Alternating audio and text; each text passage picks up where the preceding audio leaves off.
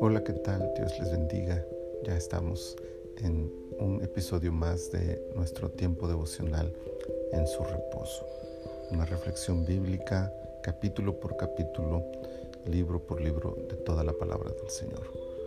Hoy es jueves 8 de abril del año 2021 y nos corresponde la temporada 2, el episodio 34, Éxodo 34, y he escogido el versículo 29 que dice, y aconteció que descendiendo Moisés del monte Sinaí con las dos tablas del testimonio en su mano, al descender del monte, no sabía Moisés que la piel de su rostro resplandecía después que hubo hablado con Dios.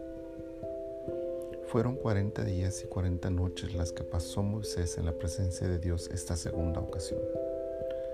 La primera ocasión había sido un tiempo similar y los resultados fueron diferentes.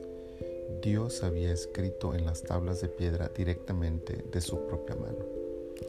En esta ocasión es Moisés quien tiene que labrar las piedras y escribir en ellas, pero la otra muy notable diferencia es el rostro resplandeciente de Moisés.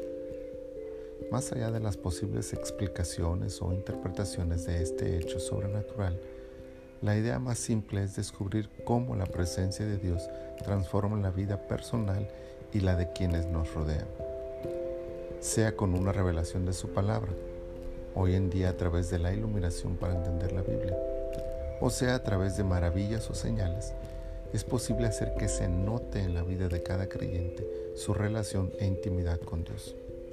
Es decir, los frutos de su vida de oración pueden ser vistos por otros.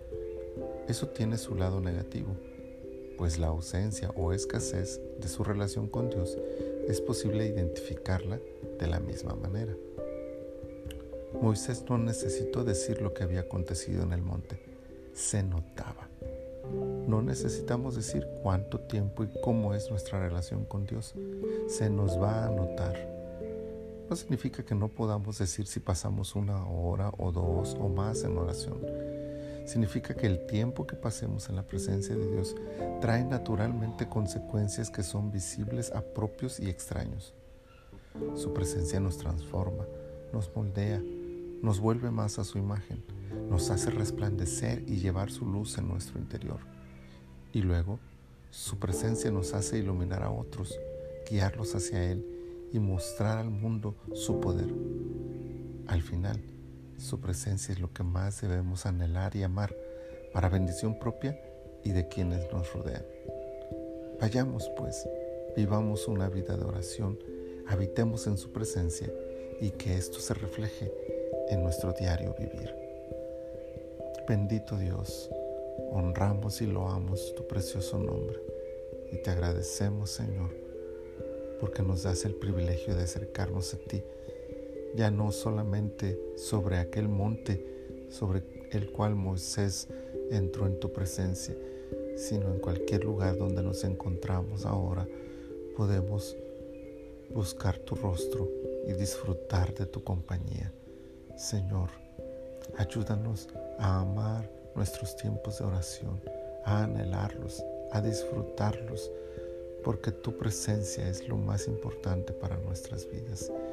Y ayúdanos, Señor, a que entre más y más busquemos tu presencia, esta pueda notarse en nuestras vidas, Señor, de manera maravillosa, para bendición propia, pero también de aquellos que nos observan, que nos ven, Señor, y que puedan mirar en nosotros, oh Dios, el reflejo de tu presencia para bendición de ellos también. Señor, gracias, gracias por tu palabra. En tus manos ponemos este día y te pedimos que nos guardes y nos bendigas.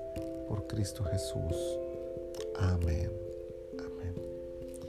Dios les bendiga abundantemente.